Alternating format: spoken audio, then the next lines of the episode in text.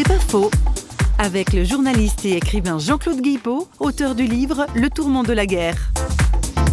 Pour moi, le sujet de la guerre a toujours été un tourment. Je suis fils de général, je suis frère d'un Saint-Syrien qui a fait les deux sales guerres d'Indochine et d'Algérie, et j'ai été correspondant de guerre pendant 26 années de ma vie.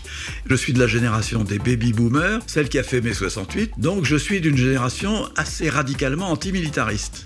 Et c'est vrai que toute ma jeunesse, j'ai été partagé, je dirais même déchiré, entre l'admiration que j'avais pour mon père, évidemment, qui a eu une carrière militaire euh, prestigieuse, il s'est évadé d'Allemagne, il a jamais manqué de courage une seule fois, donc j'étais en admiration pour mon père, et en même temps, j'étais résolument antimilitariste. Dans les années 60, pour nous, ça valait même pas le coup de réfléchir à la guerre, c'était même idiot.